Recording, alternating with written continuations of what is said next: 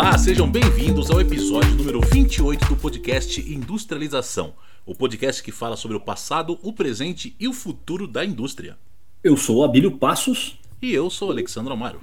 E no episódio de hoje, Ali, a gente vai falar sobre uma indústria que tem grande importância para todos nós. É uma indústria que todos nós precisamos e utilizamos. É uma indústria que tem passado por diversas crises nas últimas décadas, ela tem sido o pivô aí de algumas crises, porque ela sofre um impacto muito grande de cada crise financeira que o país ou o mundo enfrenta. Faltou dinheiro no mercado, o juro subiu, o financiamento ficou mais difícil. Essa indústria ela sofre aí grandes impactos, grandes solavancos aí. Entendi. E a gente tem grandes símbolos dessa indústria. Ela é uma indústria, esses símbolos, eles geralmente são construídos para demonstrar poder, riqueza, status, né? Hum. É, e essas construções acabam gerando muito conhecimento, tecnologia, que acabam tornando as nossas moradias melhores e mais acessíveis. Certo. Bom, com isso acho que eu já dei um spoiler aí, já sabe do que a gente vai falar, né? Tô capitando a dica aí. A gente vai falar da indústria da construção civil.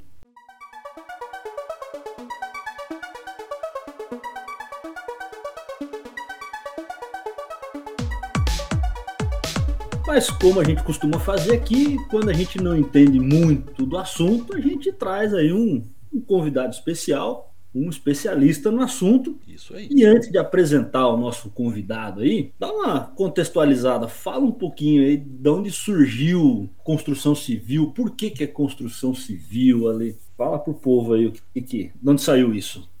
Isso, vamos lá, vamos contextualizar, porque depois, quando a gente começar a falar com o nosso convidado aí, né, a gente vai entrar de repente em algumas coisas mais técnicas que ele vai passar pra gente, mas aí o pessoal já está contextualizado. Maravilha. Bom, então o termo construção civil e engenharia civil, eles são originados de uma época em que só existiam apenas duas classificações para engenharia: ou era civil ou era militar. Então, o conhecimento militar ele era destinado apenas aos militares e a engenharia civil destinada apenas aos cidadãos que não eram militares, ou seja, os civis. Daí vem, né, engenharia civil. Com o tempo, a engenharia civil, que englobava todas as áreas, ela foi se dividindo e hoje conhecemos várias divisões, como por exemplo, a engenharia elétrica, a engenharia mecânica, engenharia química, engenharia naval, engenharia da computação. Legal. Enfim, são exemplos de como a engenharia naval dão origem à construção por exemplo, de navios, né? mas uhum. ambas eram agrupadas, né, tanto a engenharia naval com a engenharia civil, porque elas também estudavam né, os efeitos ali da água, né, os efeitos é, termodinâmicos, efeitos pneumáticos, enfim. E olha só que interessante, Abílio, o inglês John Smithon, ele é considerado o primeiro profissional da nossa época moderna que foi chamado de engenheiro civil. Ele foi, ele, na verdade, ele desistiu da carreira de direito, né? Ele era influenciado pelo pai que também era advogado, mas ele acabou desistindo para estudar mecânica. Legal. E assim ele acabou gerando diversos estudos aí na área de mecânica, né? Inclusive hum. focado em rodas de água, moinhos de vento, e isso tudo através de modelos reduzidos que ele construía para fazer esses estudos. E no ano de 1768 ele se auto-intitulou engenheiro civil justamente para se diferenciar dos outros profissionais engenheiros que eram militares, como a gente falou agora há pouco. Olha Então ele, ele deu o nome para a profissão dele mesmo, né? Praticamente, né? Ele falou: ó, daqui para frente eu sou engenheiro civil. É, me chamem assim. Exatamente. É, hoje tem uns caras que fazem isso, né? O cara fala assim: daqui, de hoje em diante eu sou CEO, né? É, ah, então. Quantos funcionários tem a sua empresa? Não, só eu por enquanto, mas sou o CEO. E esse cara, o John Smithon, ele acabou sendo responsável por diversos projetos na, na Grã-Bretanha, né, na Inglaterra, uhum. de pontes, canais, portos e faróis. Porém, ah, a gente está falando isso da época moderna. Uhum. Só que desde a antiguidade, as grandes construções feitas pela humanidade, elas chamam a atenção, além de determinar as épocas, os períodos e as fases da nossa história. Elas acabaram gravando para sempre o nome dos povos que originaram essas construções e esses monumentos. Segundo a Bíblia, por exemplo, a primeira grande construção feita pela humanidade seria a Torre de Babel. Porém, sabe-se através da arqueologia que outras civilizações anteriores ao povo judeu, né, ao povo hebraico, Uhum. Como os sumérios, por exemplo, já possuíam técnicas avançadas de construção que posteriormente foram aperfeiçoados pelos egípcios, pelos gregos, romanos uhum. e povos orientais e outros povos ocidentais, como os incas e astecas aqui mesmo na nossa América do Sul aqui, né? Tem muita coisa, né?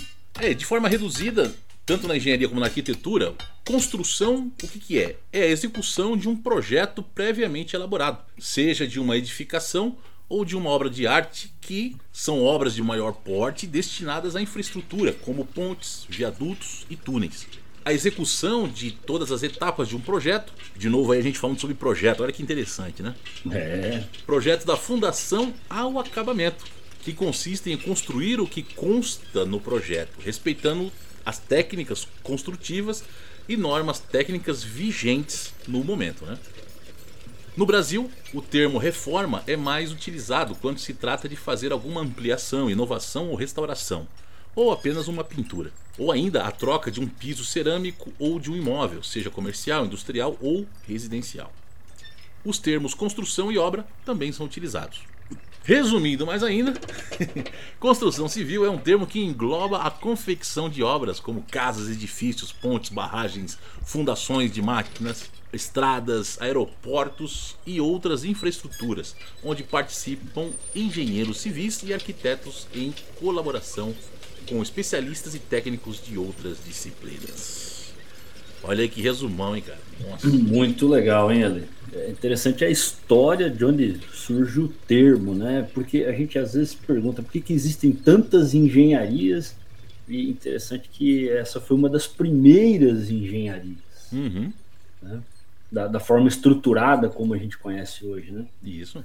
Muito legal. Mas, então vamos chamar o nosso convidado super especial, né? Exato. É, além de ser um convidado especial pelo conhecimento que tem, ainda é meu irmão.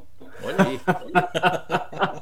é, nepotismo aqui no podcast? Nepotismo Não, é no podcast. Ele manja mesmo. Bom, eu vou deixar o Júnior se apresentar, mas de antemão ele é engenheiro civil, é administrador, tem pós-graduação em arquitetura e é o proprietário de uma empresa de engenharia, Encanto Engenharia, né? faz projetos prediais, residenciais, gestão de obras, é, bastante coisa relacionada à engenharia. Legal. Fala aí, Júnior, o que, que você Boa faz? Boa noite, mano, né? Mano Babilho.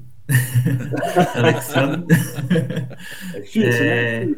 Não, é isso aí. É, a gente fez é, essa parceria aí, né, para realmente comentar um pouquinho mais sobre o tema de construção e explicar um pouquinho mais sobre o que está rolando nessa grande indústria aí que movimenta bilhões aí por ano.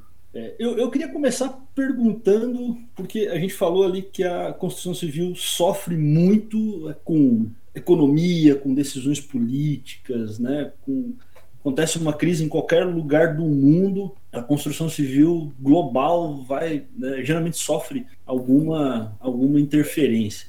Uhum. É, na verdade, assim, a construção civil, quando acontece uma crise, ela é a primeira a dar os sinais de quedas e a última a subir, né? Então, é, é, uma, é uma coisa assim que ela, ela serve até como termômetro, né? Ah, começou a dar uma baixa na construção, e vem crise aí, né? Então, até os economistas usam ela como termômetro, né? Antes de, assim como a indústria de embalagens, né? Uhum. Ela dá um sinal de que a economia vai melhorar.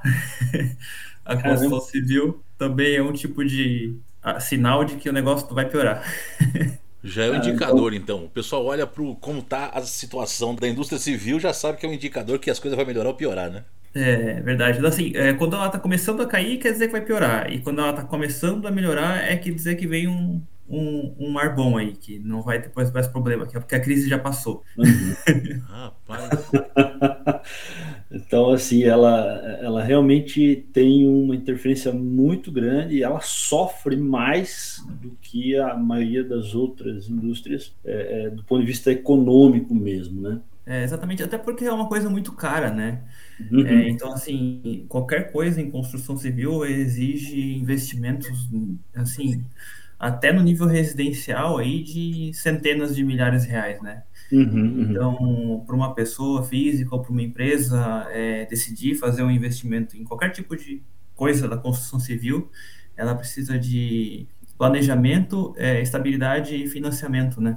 É, e isso só se acontece, só acontece realmente em momentos de tranquilidade econômica, né? Nenhuma empresa decide investir em construção sem ter um, um vislumbre de, de renda, né? Sem ter uma boa estabilidade e ter financiamento para poder fazer aquilo, né? Então, tem que ter alguém que coloque um bom dinheiro inicialmente, né? Porque é isso, né? Para construir uma casa, quase todo mundo ali tem que receber o dinheiro rápido, né?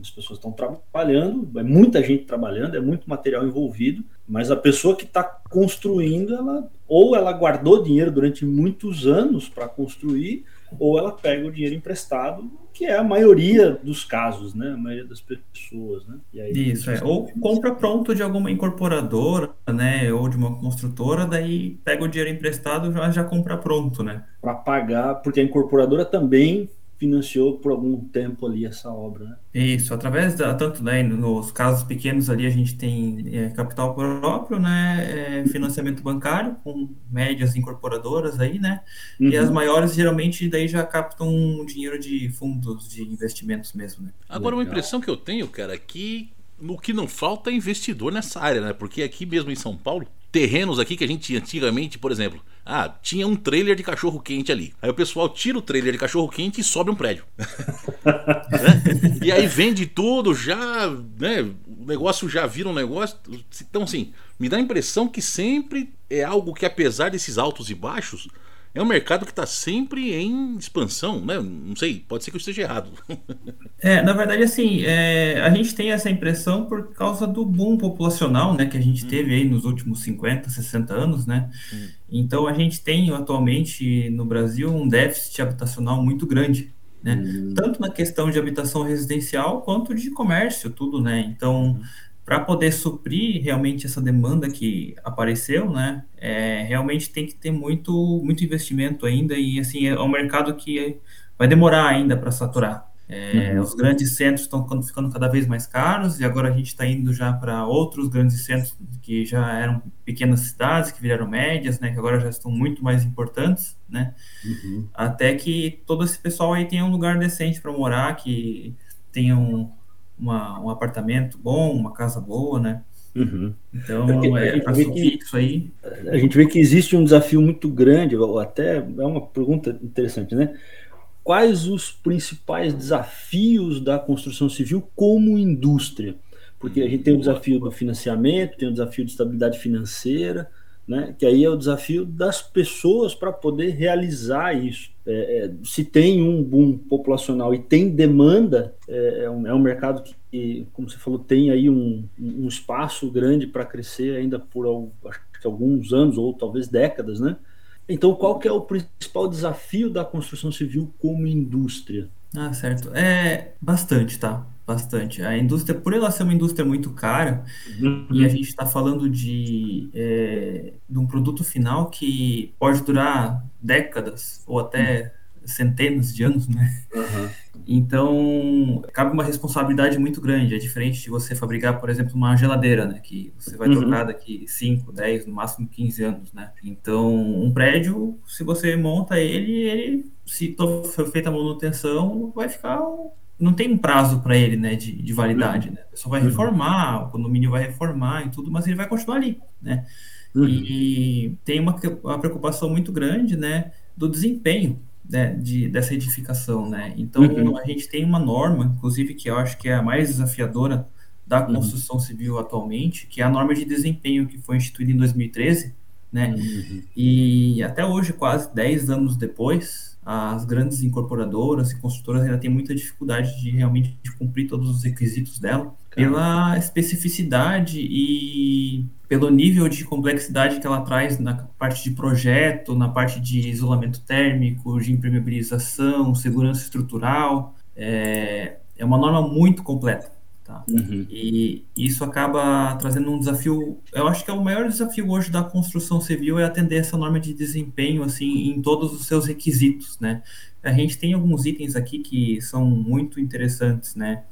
Tanto da parte de segurança estrutural, segurança contra incêndio, segurança do uso, desempenho acústico, desempenho térmico, desempenho lumínico, estanqueidade, saúde, higiene, qualidade do ar, acessibilidade, conforto tátil, durabilidade, manutenibilidade e também o impacto ambiental, né? Que isso traz a gente até para o próximo desafio, né? Que seria a parte de sustentabilidade.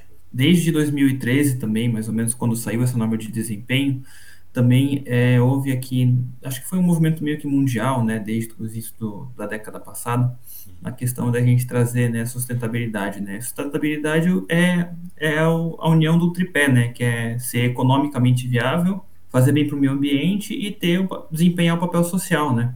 Uhum. Então, a, uma, é um desafio muito grande da, da construção civil hoje em dia ainda, ser sustentável, né, para as três partes, tanto para esses, esses itens, né, principalmente da parte de, de meio ambiente, né, porque a construção civil, ela é praticamente um, uma mineração, uhum. né, Verdade. tudo tem, tudo consome muito carbono, tudo consome muita, ou, ou gera monóxido de carbono no ar, né, é, retira material da natureza, e é uma das coisas, assim, que é muito complicada. Isso é uma coisa, olha, tanto tempo que a gente até né, vê, uh, mexe com construção na família, e eu já trabalhei em muitas indústrias diferentes, eu nunca tinha pensado nesse ponto, que a construção civil, ela movimenta uma extração de recursos naturais eh, não renováveis é muito grande, né? O próprio é, calcário para o cimento, realmente eu não, não tinha pensado nisso. É, na verdade, assim, é, é bem comum, né? A gente tá numa obra, né? Ah, o uhum. cliente, o, o, o pedreiro lá pediu um metro de areia. Aí você não para para pensar que aquela areia teve que ser extraída de um rio, uma licença de mineração que foi feita, né? Que uhum. veio lá de uma cidade de que fica a 200 quilômetros e que causou um deslocamento de uma carga de 35 toneladas pra, né, durante todo esse Nossa. período. É, é, uma coisa assim que quando você faz um pedido por telefone, você não consegue para uh, do porte dessa situação, né? Uhum. É porque ela chega ali fácil, né? Areia, cimento, ferro, né? O, os vergalhões de aço, toda a parte de aço, que é minério de ferro extraído. É, é realmente bastante recurso natural não renovável sendo consumido o tempo todo. E, e uma coisa que a gente percebe na construção civil pelo menos no Brasil ali, eu não sei muito bem a razão disso, mas a gente percebe um índice de perdas muito grande, né? A gente até já conversou uma vez sobre isso quando eu fui com você é, visitar algumas obras, né? Ah, exatamente, assim, é, é realmente as perdas na construção civil tão é, absurdas, assim, né? Elas chegam a, em alguns casos a 25% do valor investido na obra, né? Caramba! Então, é, facilmente entre 10 e 25% dependendo do método construtivo. Nossa. É um, é um desperdício muito grande, né, que traz a gente para o próximo desafio, né, que é a parte de industrialização, né. A uhum. gente tem dois problemas, na verdade, que estão acontecendo atualmente na indústria de construção civil, que é a parte de industrialização, né, uhum. né, que é muito difícil de ser implantada, uhum. tá? até porque a industrialização ela precisa, ela exige um porte mínimo de obra para conseguir atender né? Ah, então, principalmente em pequenos e médios projetos, uhum. é, eles não conseguem ser tão industrializados tá. pela falta do investimento mínimo assim, para você conseguir executar isso. Para mim, que sou totalmente leigo do setor, e para quem está ouvindo a gente que também não conhece nada, o, quando você fala industrialização do canteiro de obras, a gente está falando especificamente do quê? É, utilização de maquinário é, específico que aumente produtividade, que hum. é, diminua a perda de material também, uhum. né? É, aquisição de elementos pré-moldados né, ah, pela, tá. pela empresa, é, aquisição de projetos é, feitos conforme, pensados na, na industrialização, bem paginados, bem, bem trabalhados para que seja feito isso, sabe? Uhum. E... Melhor aproveitamento de materiais, de espaço, de, de logística. Exatamente. É, é muito complexo você fazer um prédio de quatro andares num lote urbano, né? Uhum. E você fazer um, um condomínio de dez prédios iguais, né? Então você aumenta o, o tamanho do, do, empreendimento, você consegue um nível de industrialização maior para isso. É, você consegue daí é, adquirir formas especiais. Eu vou dar um exemplo muito é, normal de tem muito em São Paulo agora a parte de construção com paredes de concreto. Uhum. Né? Você, você olha, é, passa pelas rodovias, você vê várias prédios sendo é, construídos todos de concreto, não tem mais tijolo, não tem mais nem bloco de concreto, que era bem comum, né? Uhum. E é, é uma coisa muito incrível, tá? É, o, a parede de concreto, na verdade, ela é, ela é feita só, são formas de alumínio, uhum. tá? É, ou de aço, geralmente. Tá. E você vai levando ela para cima e vai reaproveitando ela né? Então você consegue diminuir muito o custo da hora porque você usa a mesma forma toda hora e você não gasta nem com paredes, né? Você não tem aquela. Ela já vem com todos os, os veios ali para você colocar o conduíte de elétrica, tudo bonitinho, né? Uhum. Então você geralmente faz um andar por dia. Tem alguns casos que a gente consegue fazer. Ah, um andar de, de, de vários apartamentos. É, geralmente dois ou quatro apartamentos dependendo do número de pessoas que trabalham, da... e daí a gente começa a ter até alguns problemas que a concreteira às vezes não consegue nem atender esse volume de concreto. Uhum. Uhum. Muita coisa. Então, é, são obras muito rápidas que elas têm um nível de industrialização alto, né? Uhum. Mas quando a gente passa isso para um empreendimento de pequeno e médio porte, isso já não é mais possível, porque essas formas de alumínio são tão caras que elas inviabilizam a aquisição e vale mais a pena você acabar construindo um tijolo de volta com a forma de concreto, aquelas de madeira, sabe? Entendi. E daí você começa a voltar àquela questão do desperdício. Tá, nesse processo todo que você comentou, até voltando um passo atrás aí na questão lá daquela NBR 15, né, que você comentou. Eu entendo assim que já que é uma norma, deve existir vários documentos que você tem que estar tá sempre gerando para que possa comprovar depois e que você seguiu essas normas aí, né? Como é que é esse uhum. controle, cara? Tem é, algo informatizado ou, ou, realmente é na base do uhum. manual mesmo? Ah, Como é que é esse controle? É, isso segue um, um nível de é, modelo de projeto muito alto, né? Uhum. Porque, na verdade, você consegue atender a norma é, toda a nível de projeto, só que tem que ser um projeto muito bem pensado, né? Uhum. Muito bem pensado na questão de acessibilidade, iluminação, ventilação, né? E a norma, ela não limita é, e não dá instrução de como você deve fazer. Ela limita ela, o desempenho mínimo que ela deve ter. Então você consegue atender essa, esse desempenho de várias formas. Né? Então, ela exige um resultado. Ela exige o um resultado. O trabalho Exatamente. do engenheiro é achar o como vai atingir esse resultado de forma Exatamente. economicamente viável. É, eu preciso de um resultado térmico, por exemplo, uhum, né? Uhum. Ah, preciso de ter um, um índice ali de perda de calor, tal, né?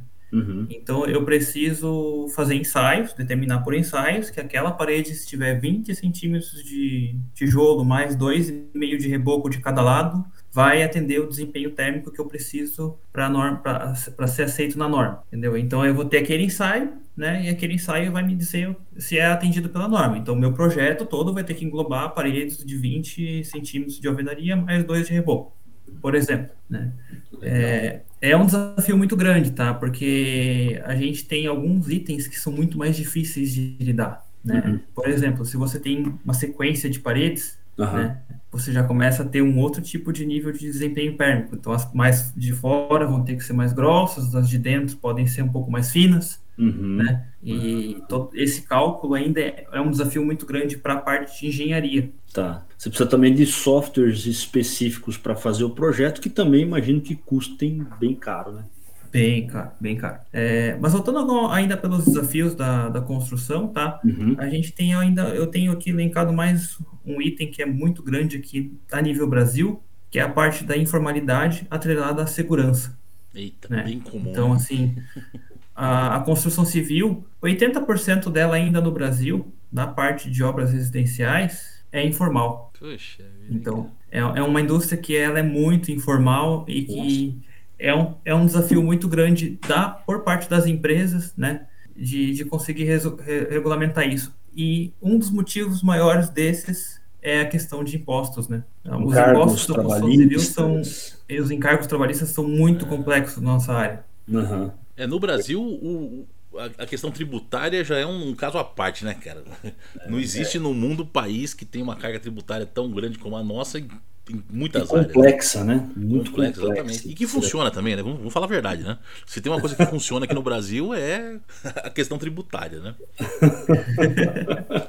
Mas realmente, cara, porque você vê assim, né? O, trabalhador, principalmente o cara da construção civil ali, né? O cara que, que tá no dia a dia ali, cara, como é que esse cara, né, faz para poder ganhar o pão dele? Ele pega os trampos, né, até às vezes sem segurança para poder ganhar o, o, dinheiro dele ali, coisa e tal. E aí, como você falou, né, as empresas têm que cuidar de que ele possa fazer o pagamento para esse cara de uma uhum. forma que assim o cara receba o dinheiro dele coisa e tal e não sofra acidente também tem que ter essa questão da segurança então é, é complicado né bicho? É complexo isso aí né? É muito complexo porque é, a construção civil também ela não tem um local é, fixo e estabelecido para ser trabalhado todo o nível de segurança né? É diferente de uma indústria que você que está parada uhum. né? Você tem ali o um mezanino você colocou um guarda-corpo aquele guarda-corpo vai ficar ali o resto da vida né? Sim Uhum. A construção civil, você está montando, montando a laje ainda, e você tem que ter uma segurança ali, então você tem que. É, você não tem um guarda-corpo ainda, você tem que ter uma estrutura. Né? Então, a parte de segurança é uma coisa muito complexa e muito dinâmica na engenharia. E isso só se faz através de conhecimento, sabe? E uhum. a, a, cultura é, organizacional de segurança tem que ser muito bem disseminada ainda na nossa área, para que isso seja. Grandes incorporadoras que têm. É, capacidade né, técnica e financeira de contratar um técnico de segurança de trabalho para poder fazer um plano né, de, uhum. de ação. É, então, elas têm esse, esse poder, né? Mas a, o conhecimento tem que ser mais disseminado na nossa indústria, porque não, a construção civil não vive só de grandes incorporadoras, né? Sim, sim. E, e acho que tem um ponto é, é que você falou do próprio, da própria estrutura para fornecer segurança, é, se nas pequenas obras já tem esses, esses 80% de informalidade, a questão da segurança também é um item caro para uma obra pequena, né? Ele, ele, pode inviabilizar a obra se você tentar aplicar regras ou aplicar sistemas de segurança bons, no caso, é, para atender o mínimo que exigido aí pela, pelas normas, pelas NRs aí, né? Exatamente. É, é, é um desafio grande, então, nesse aspecto, né? Ah, porque se, é, se a questão de viabilidade financeira é, um, é o que impede, né? Eu acho que é um desafio bem complexo de, de se chegar a uma solução. É bem complexo mesmo, né? Uhum. É, acredito que esses são os principais desafios né, que a gente tem. Uhum. É, tem alguns outros, outros itens muito mais específicos, né? Que a gente poderia entrar, poderia falar disso a noite toda, né? Mas acredito que essa responde bastante São a sua principais. Ah, legal. legal, cara. Uma outra pergunta, bicho, que é o seguinte, né? Eu até tava pensando aqui, eu conheço o Bin Laden, eu conheço o Mr. Bean, né? Mas tem um negócio na construção civil chamada BIM. O que, que é o BIM, cara? Na verdade, assim, o BIM, é, ele remete àquilo que o Guto estava falando ali, a respeito também daqueles softwares caríssimos, né, que a gente tem que usar na construção civil agora para uhum. conseguir atender as normas, né?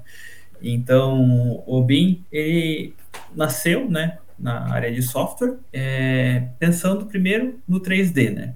Então a gente tinha o 2D lá, que era o CAD que a gente desenhava normalmente, né? Uhum. E depois começaram a surgir os, os, programas de modelagem 3D, né? Então a gente começou a fazer os 3D, aquelas imagens bonitas de projetos, né? Conseguimos uhum. evoluir bastante em questão de é, visualização, né? Visualização, detalhamento. Só que não podia parar só por aí.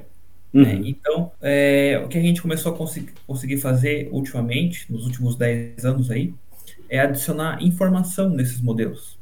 Né? Então, hoje em dia, a gente tem é, tanto a parte de modelo quanto a parte de informação. E essa parte de uhum. informação ela pode ocorrer em vários níveis. Né? Ela pode uhum. ocorrer em informação de número de peças, né? de etapa de construção, é, interferência entre um projeto e outro. Né? Uhum. Então, o que acontece? Hoje, o nosso modelo que a gente vai ter que fazer não é mais uhum. só é, representativo Tá. Ele é informativo. Ah, então, legal. O que acontece? Hoje eu faço o projeto, eu tenho como dizer que quando eu desenho minha fundação, né, eu tenho o desenho do ferro, o uhum. volume do concreto em volta, né, e eu vou colocar na informação dele também que ele vai precisar de uma forma para ser para poder acontecer aquela peça, né? Uhum. Então, é, e quando eu termino meu projeto, o meu programa ele já consegue calcular, então, que aquela sapata que eu estou fazendo ali, ela vai precisar de X metros quadrados de forma, vai consumir é, tantos quilos de aço, né? Uhum. Tantos metros cúbicos de concreto e que ela vai ocorrer na primeira etapa da obra. E essa informação já vai lá para custos. Hum, que legal. Caramba. Vai para custos, vai para gestão de obra, para entender quanto tempo eu vou ter que demorar para poder concretar aquela sapata, quanto que vai custar isso para o cliente, né, se quanto que de forma. Então, os nossos projetos hoje em dia, eles não podem mais ser apenas descritivos a nível de detalhamento, eles precisam carregar essa informação até Aham. o final do processo. E o Abílio, que é o nosso especialista em línguas estrangeiras aí, isso, o BIM é um acrônimo, né, Abílio? O que, que é mesmo? Então, tem dois esclarecimentos aqui. Ah, O BIM é o Building Information Model. Tá. Né? E Guto sou eu, Abílio. Os nossos ouvintes ainda não conheciam o Guto. Olha, um ano de podcast eles não conheciam o Guto. O Guto Olha é o aí. Abílio Augusto dos Passos, que é o Abílio Passos. Então, o Guto Ah, sou eu. E agora. BIM é Building Information Model. boa. Olha só a informática dominando também aí, né, cara? Puxa, até na, na engenharia civil aí a gente vê que a informática tem espaço e grande, né? Exatamente. Não, e é tão importante isso, e é uma revolução tão grande que acontece a nível de projeto ainda, né? Aham. que é, já virou lei.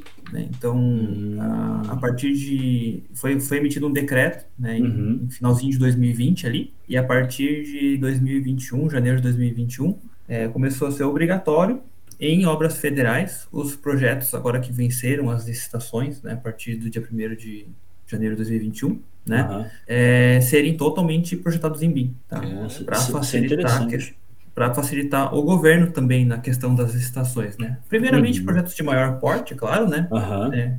Então, eles foram divididos em duas fases, né? A primeira fase, os projetos de an- gra- grande magnitude já tem que ser feitos em BIM, Uhum. e a partir de 2028, é, de média também magnitude, né? Então, isso acho que ajuda podendo- até a né, tornar o projeto mais auditável né, e mais previsível. Né? A gente tinha um problema muito sério é, de, de, de quebras de, de projetos, principalmente em obras públicas, porque um projeto mal dimensionado ele acabava exigindo ali um aporte de capital complementar para finalizar a obra, e aí você não conseguia saber né, se é, o projeto foi mal dimensionado do ponto de vista financeiro, é, se ele foi bem dimensionado, mas o, o, o gasto durante a obra é, foi mal feito, quer dizer, o realizado foi diferente do planejado, né, porque o planejado não tinha, na verdade, essa, esse nível é, de detalhamento da informação né, para o futuro. Né? Exatamente. É. Então, assim, estima-se até que os custos dos projetos agora é, aumentem um pouco mais, tá? Aham. Pelo fato da gente ter um trabalho muito grande a nível de detalhamento de informação, né? Tá. Então, é, cada vez mais o projeto se torna-se mais importante. Rapaz, você Legal. sabe que eu tava pensando nisso agora há pouco, Abílio, quando você comentou, porque é uma forma Aham. também de evitar que o cidadão use a areia da praia para construir prédio, né? É verdade.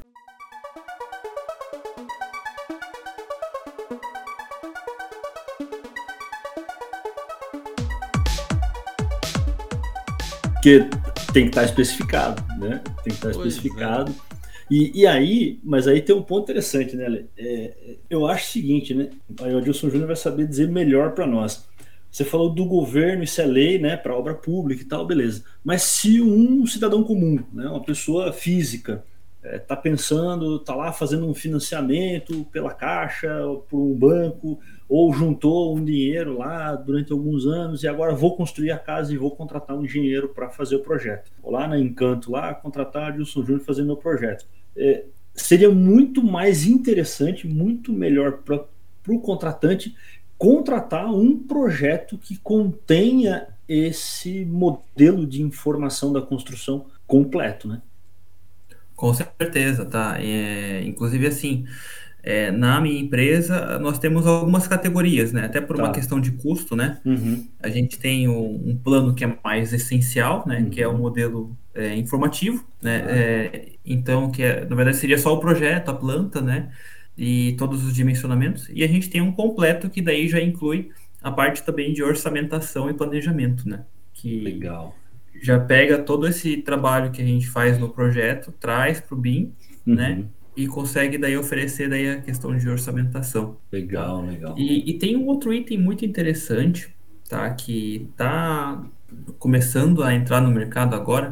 Uhum, E assim, é, a nível de captação de informação, uhum, nós já temos equipamentos muito bons para isso. uhum. né? É, só que a gente não consegue ainda trabalhar esse material de forma tecnologicamente é, própria, Uhum. tá? É, que é a parte de captura de realidade, né? Isso é para projetos de reformas, né? Que a gente chama, né? Então, assim, é, por exemplo, a Catedral de Notre Dame, né? Uhum.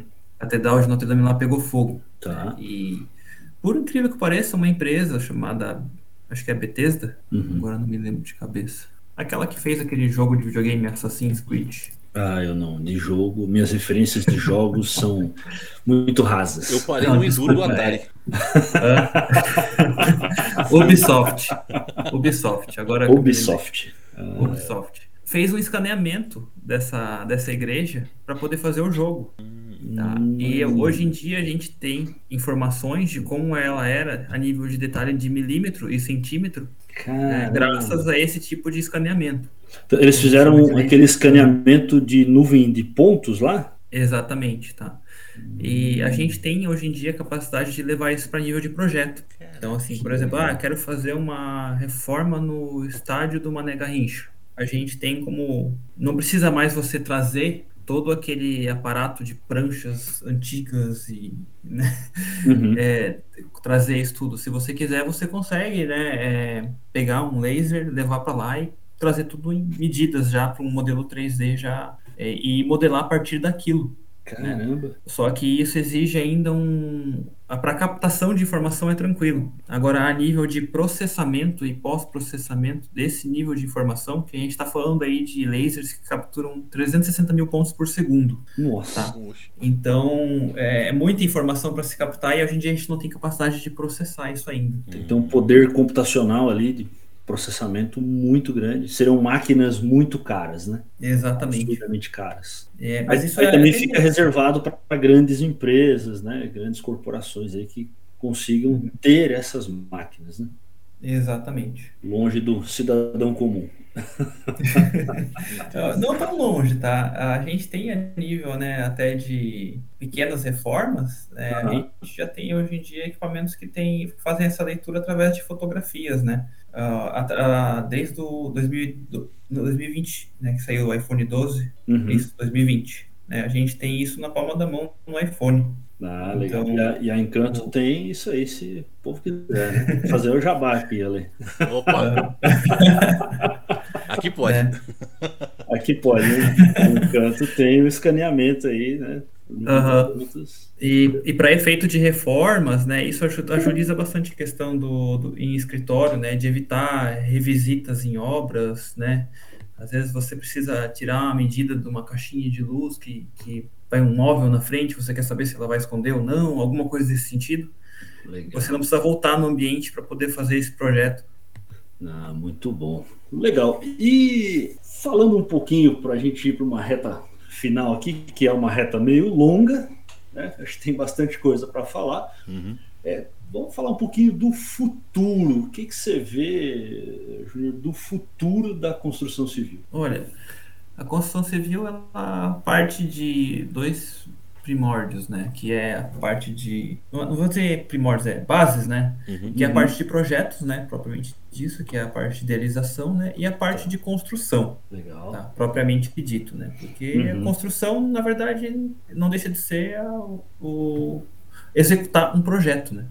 A gente tem muito isso na área de gerenciamento de projetos, né? Uhum, Isso. A construção é executar um projeto. Então, é, falar de construção sem falar de projeto não, não faz muito sentido, né? Uhum. E projeto é sonho, né? Uhum. Então, é exatamente o que a gente fala que é, as pessoas sonham em viver em lugares melhores, né? Sonham Uhum. em terem mais infraestrutura numa cidade, né? É, Uhum. a construção civil ela é a realização desses sonhos, né? E no sonho vale tudo, né? Então a gente tem alguns super projetos agora saindo lá para Dubai, né? Arranha-céus de 170 quilômetros de extensão. Ô, louco. Rapaz.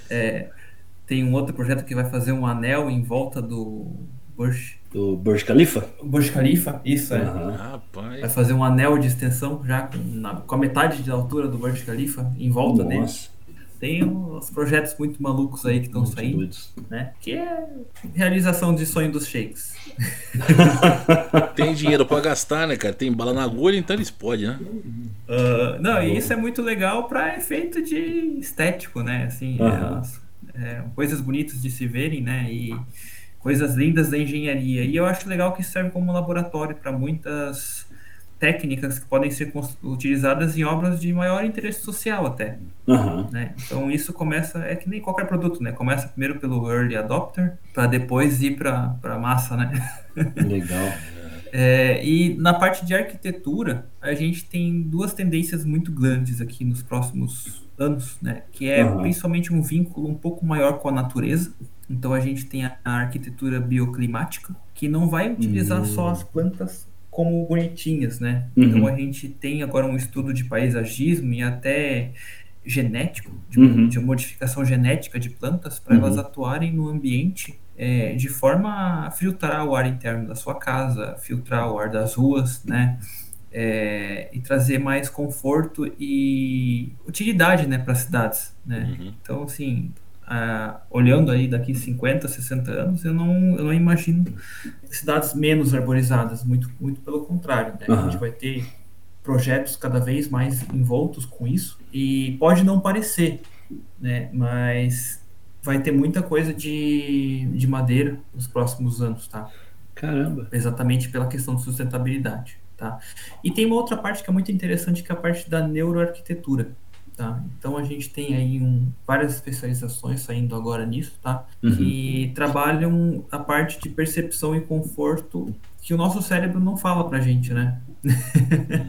então, assim, a, a questão de espaço, de sensação de luminosidade, sensação de, de cor, de bem-estar, né? Uhum. Então a gente tem uma parte aí de projetos muito bem é, focada né, em melhorar a, par, a usabilidade né, do usuário sem ele perceber, né, só pelo, pelo conhecimento e pela sensação que ele tem do ambiente. E da parte de construção, já vinculada à parte bioclimática, né, uhum. a gente tem uma coisa que está em muito alta. Tá? Uhum. É, já temos alguns prédios sendo construídos na Europa nesse sistema, né, que é de madeiramento engenheirado. Tá? Então, vai ser madeira colada. Então, assim, a gente vai colar lâminas de pinos né? Uhum. Que é uma madeira fácil de se obter, que não tem muito impacto ambiental, né? Uhum. E a gente vai conseguir fazer estruturas aí com altíssimas resistências, lajes e desempenho é, com relação a fogo, também uhum. muito interessante. Legal. Então, Rapaz, você vê que é um negócio bem cultural até, né? Porque você, por exemplo, nos Estados Unidos, os caras usam muito madeira, né, para construir casas até hoje, né? É diferente aqui do Brasil, né, que a gente, né, tirando algumas regiões, lógico, mas a grande maioria aqui é alvenaria, né? Exato. É, o norte-americano ele é muito prático, né? Hum. E a madeira ela é uma coisa muito prática de se trabalhar. Então, acaba vendo. Ah, se você vai para um, um, lado mais europeu, né? Uhum. O europeu ele pensa nas coisas para durarem 500 anos. Ele não pensa numa casa para durar 20, 30. Então, é, a parte de trabalho, de durabilidade, né, até inclusive para atender às normas né, que a gente tem brasileiras, elas impedem a gente de aplicar algumas técnicas norte-americanas. Né? Ah, é? Caramba, eu achava que era só questão cultu cultural mesmo. Uhum.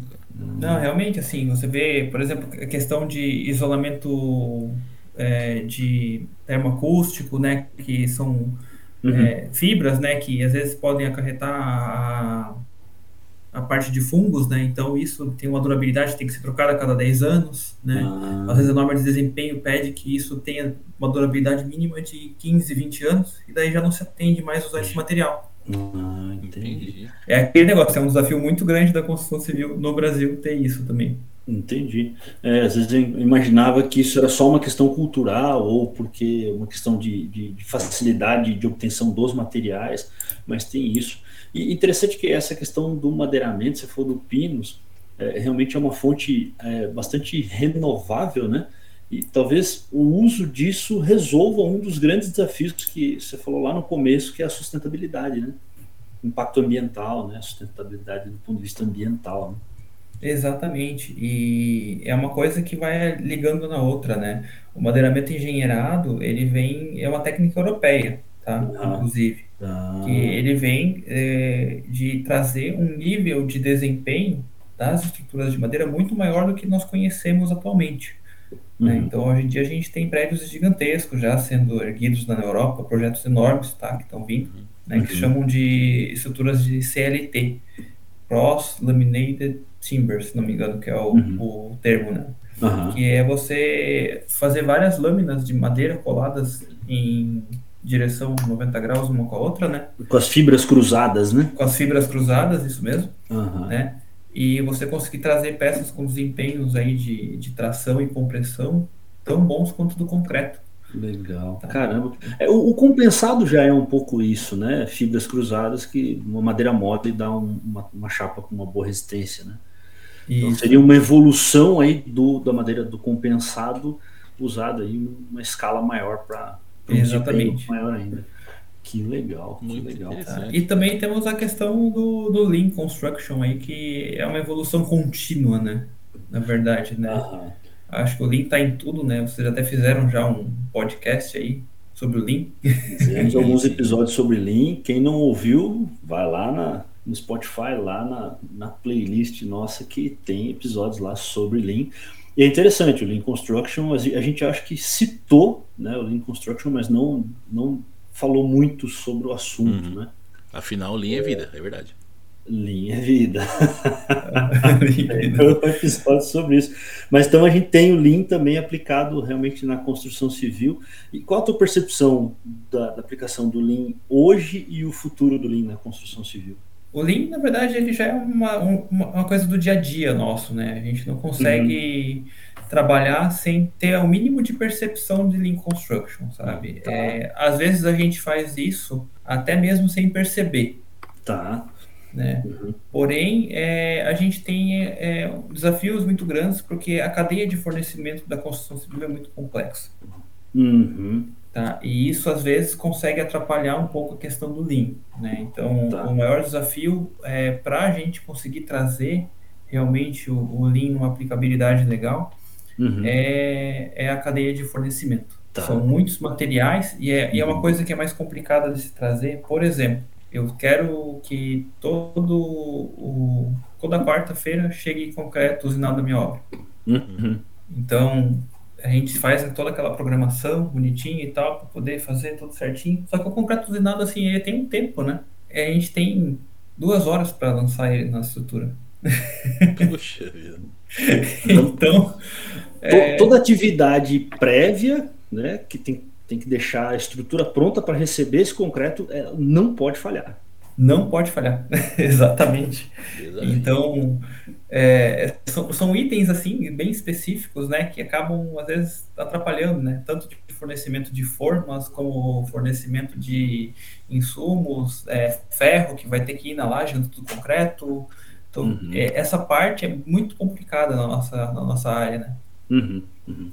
Então tem que, assim, precisa de um amadurecimento de toda a rede de fornecimento, toda essa cadeia, né, os fornecedores, os tipos de indústrias que abastecem a construção civil, eh, tem que estar sintonizados ali. Também tem que ter uma aplicação minimamente eh, eh, viável do Lean para que a construção, o Lean Construction aconteça de fato. Né? Exatamente, porque assim, no canteiro a gente tem às vezes pouco espaço, né? A gente depende muito do, do fornecimento de outras peças, de Uhum. outros fornecedores, né? Então tem que ter uma sincronia muito grande Uhum. de instalação de elementos, de fornecimento. É um trabalho bem complexo. Legal. É, bastante coisa, né? São mais de 4 mil itens, né? é, Numa obra, né? Uma Então, obra.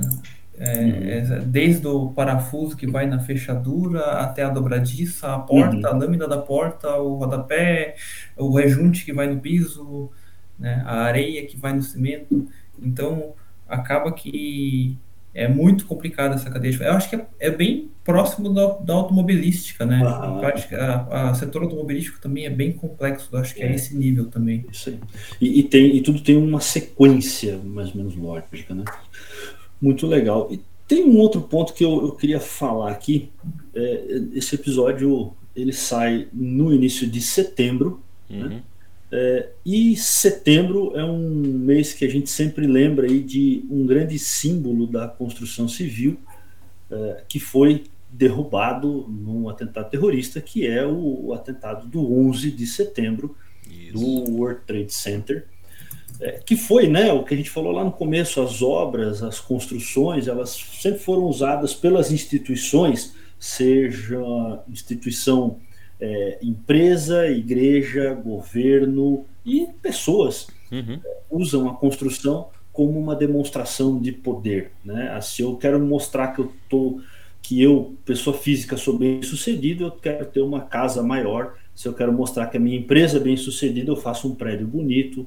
Uh, o governo é bem sucedido, ele faz uma sede legal, né? A igreja está bem sucedida, ela faz um templo grande.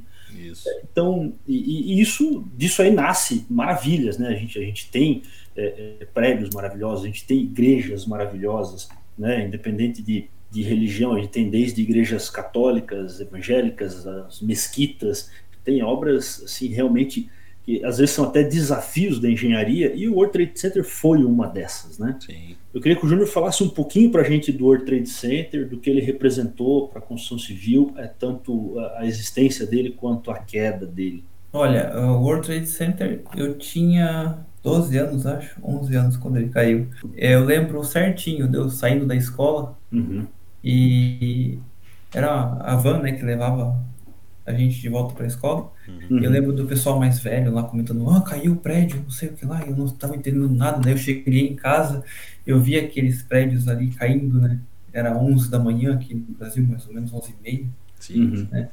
A gente. É, eu acho que todo mundo tem a cena, sabe onde estava, né? Quando. Sim, eu me lembro. Viu, viu cair o World Trade Center, né? E naquela época eu não entendia muito direito até. Mas depois, né? Claro que depois de mais velho, a gente foi entender a complexidade que era o tamanho daquele atentado, né? Uhum. E. Assim, é, ele foi projetado, né? Para resistir a, a um avião. e, e assim é, ele tinha diversos sistemas, né? Uhum. Mas é incrível como eles sabiam, né, que tinha que ser um avião maior para poder pegar, para uhum. poder destruir, né? Derrubar. E o que matou o World Trade Center não foi nem o, o impacto do avião, né? Foi o incêndio. Hum, eu não sabia disso. É, o, o World Trade Center ele ruiu por causa da temperatura que chegou o incêndio. Hum. Caraca, velho. Para mim isso é novidade. Eu não sabia, não sabia não. Então, é, para você ver o nível que a gente tem que ter uhum. de é, complexidade né, nos cálculos ali para poder ver re realmente o que, que é mais é, viável né, para você fazer uma edificação segura. Uhum. Né?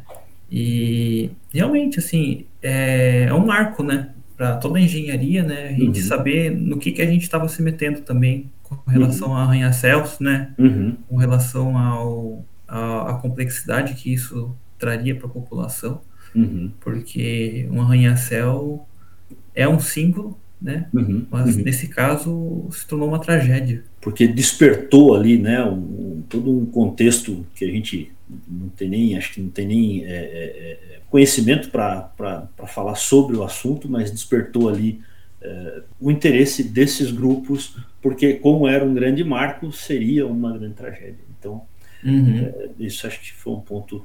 E, e, acho que é interessante um episódio para a gente lembrar né, desse sim, fato. Sim, sim. Né, é, até em homenagem aí às vítimas né, desse, desse uhum. atentado, desse, como o Júnior falou, realmente uma grande tragédia né, e que derrubou um grande símbolo aí realmente da, da tecnologia da construção, da indústria da construção civil.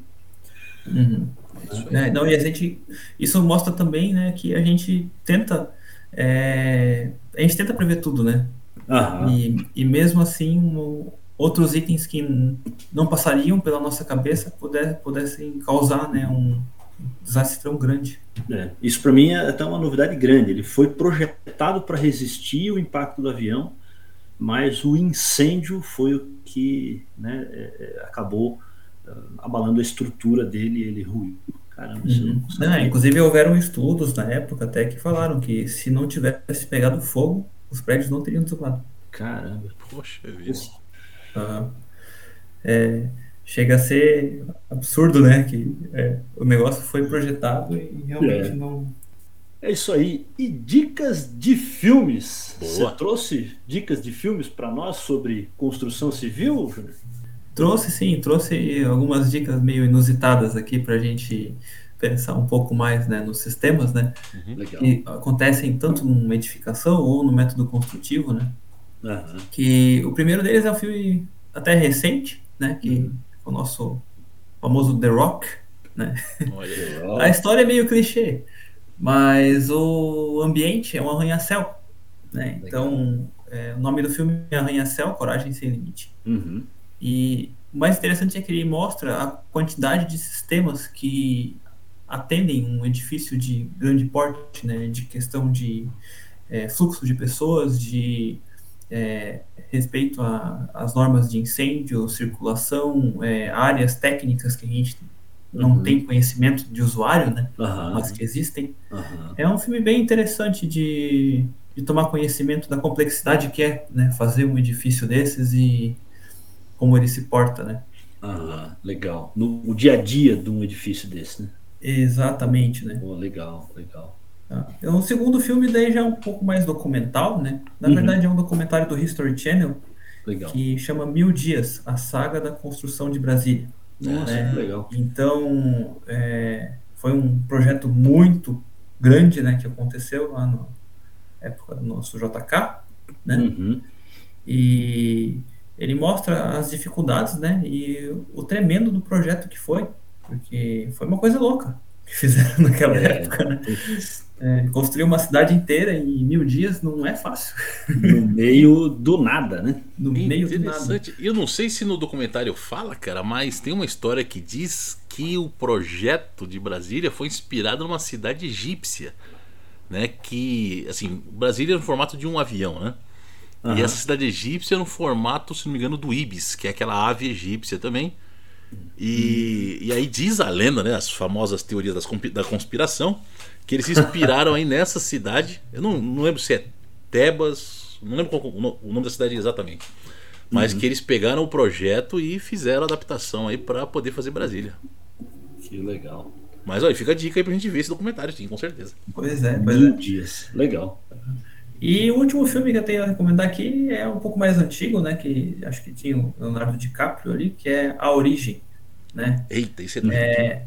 Esse filme é doido. E, na verdade, assim, ele mostra vários tipos de projetos de arquitetura, né? E também a complexidade de alguns elementos que a gente acaba construindo, né? Então, tanto na parte urbana quanto na parte civil, ele pega Uhum. bastante essa parte de arquitetura aí pra gente começar a imaginar a nossa cabeça. O, a origem é o Inception? Isso mesmo. Ah, esse eu assisti. É que pelo nome A Origem eu não tinha relacionado. Você falou Aham. dos elementos. Legal. É verdade. Nesse filme, inclusive, quando eles iam criar o sonho, eles precisavam de um arquiteto, né? Exatamente, para projetar o labirinto lá. O labirinto, a cidade, os locais. É verdade. Tinha que ter um arquiteto junto do sonho ali para. Nossa, muito legal. É verdade. Esse filme é muito interessante desse ponto de vista. E eu assisti ele, mas não tinha prestado atenção. Assim, é, não tinha pensado nesse ponto de vista, né? Da complexidade dos elementos construtivos ali que a gente precisa e eles precisavam do, do cara no sonho para ter onde pisar. Exatamente. É, é que assim, a construção civil ela tá em tudo, né? Então, como é o nosso ambiente, a gente às vezes nem presta atenção nela, mas tudo foi É. pensado. É, muito legal. E então esse foi mais um episódio de, né, de, de aprendizado nosso aqui, né? Com certeza, é sempre uma lição, né, cara, que a gente ganha aqui. E, e olha que eu já conversei muito com o Júnior, a gente sempre conversa um pouco sobre construção civil e sobre as obras e as coisas que ele tem estudado. Às vezes a gente. Essa semana, semana passada, mandei um artigo para ele sobre aplicação de Lean na construção, a gente, mas você vê que só de uma conversa um pouquinho mais estruturada aí, a gente acaba aprendendo um monte. Espero que os nossos ouvintes tenham aprendido também, tanto quanto a gente. Queria agradecer o Júnior por ceder esse tempo aqui para nós, para participar do episódio. A gente sabe que é Eu uma que agradeço o convite aí de vocês, a do da Bíblia. E volta aqui para falar mais de Lean Construction, que eu acho que Lean Construction dá um episódio inteiro, hein? Com certeza, dá um episódio muito complexo e completo aí pra gente. Boa, então, boa sugestão. Boa sugestão. Acho bom. que vale a pena a gente pensar em num, num episódio específico aí, até porque né, é um assunto que, assim como os outros, né, do linha vida e tal, estão ligados a coisas Exato. do nosso dia a dia. Então sempre é bom a gente Exatamente. trazer essas coisas, né? Muito bom. Exatamente. E Adilson, Muito obrigado, legal. cara. Valeu mesmo aí pelo seu tempo, você compartilhar o seu conhecimento conosco aqui, né? Como como eu falei, né? Eu particularmente sou totalmente leigo na parte de construção, então é sempre bom a gente conversar com um especialista que pode estar tá passando pra gente de uma forma didática e as coisas que a gente não conhece. Então, obrigado, cara. Eu que agradeço o convite novamente aí. Legal. E obrigado pessoal que ficou com a gente até aqui. E até o próximo Industrialização. É isso aí. Um abraço. Você acabou de ouvir Industrialização, o podcast que fala sobre o passado, presente e futuro da indústria. Esperamos que você tenha gostado. Se você perdeu os episódios anteriores, te convidamos a ouvi-los. Para isso, digite Industrialização na busca do Spotify. Tem muito conteúdo bom para você aqui. O Industrialização é uma iniciativa independente com o objetivo de informar e formar opiniões. Este programa foi escrito e apresentado por Abílio Passos e Alexandre Amaro. Direção e produção Abílio Passos e Alexandre Amaro. Edição Alexandre Amaro. Esta é uma produção independente.